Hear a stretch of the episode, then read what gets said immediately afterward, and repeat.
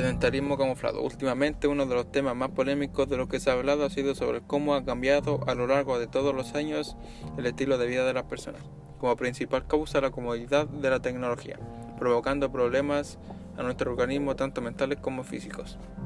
El sedentarismo es un estilo de vida en el cual consiste en establecerse en un lugar por un tiempo determinado, evitando el consumo de alimentos saludables e ignorando la actividad física y a las demás personas. En la actualidad, generalmente presentes en los adolescentes, se vive el estilo de vida del sedentarismo, ya que como se ha dicho anteriormente, por causa de la tecnología, de manera paralela que prácticamente todas las personas tienen acceso a esta. De hecho, en Chile, según nuestro estatus social, el gobierno obsequia un aparato para el uso educacional, pero quizá esto no esté muy bien informado al respecto con el tema, ya que a pesar de ser muy hablado no se le ha tomado el verdadero peso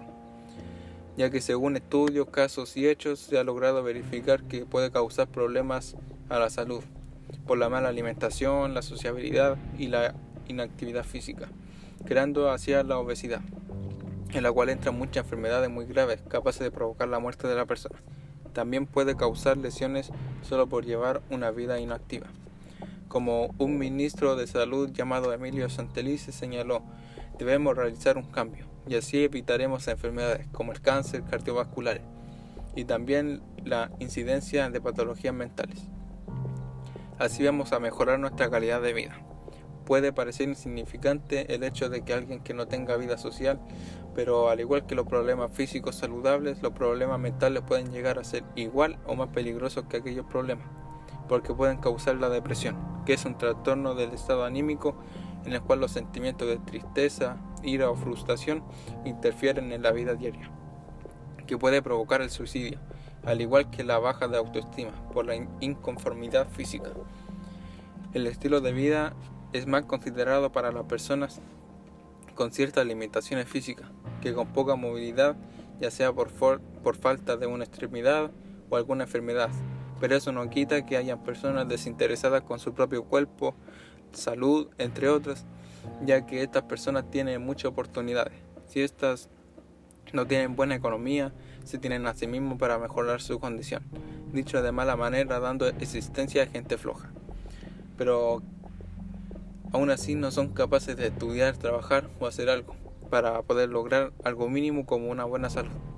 que todas las personas exigen, pero no todas hacen cosas al respecto para obtenerla. Con respecto con el tiempo se han logrado identificar muchas formas de evitar este estilo de vida, las cuales son probados por personas logrando el propósito.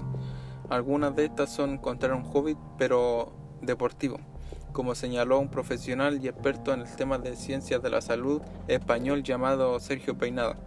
El ejercicio es uno de los métodos más fuertes para combatir el estrés. Otra cosa que se puede hacer es trabajar, quizás suene estúpido, pero esto le les ayudará a salir de casa,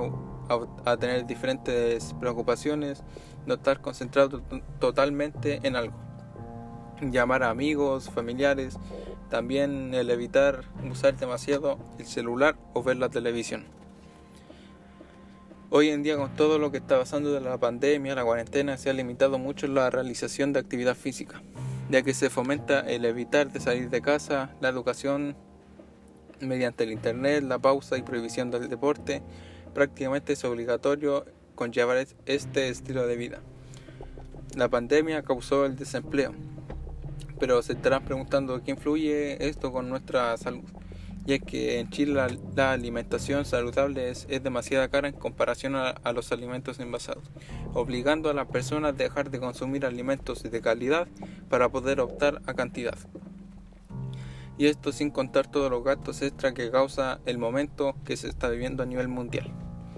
Por lo tanto, resumiendo un poco la información, es que actualmente, a pesar de la crisis que se vive, se recomienda evitar la, mala alimentación, la inactividad física, que a pesar de, toda, de todas las alimentaciones y comodidad que existen hoy en día, hacer el esfuerzo y evitar el vaguear, pero seguir con una vida activa y saludable, para así evitar muchas enfermedades y una posible muerte.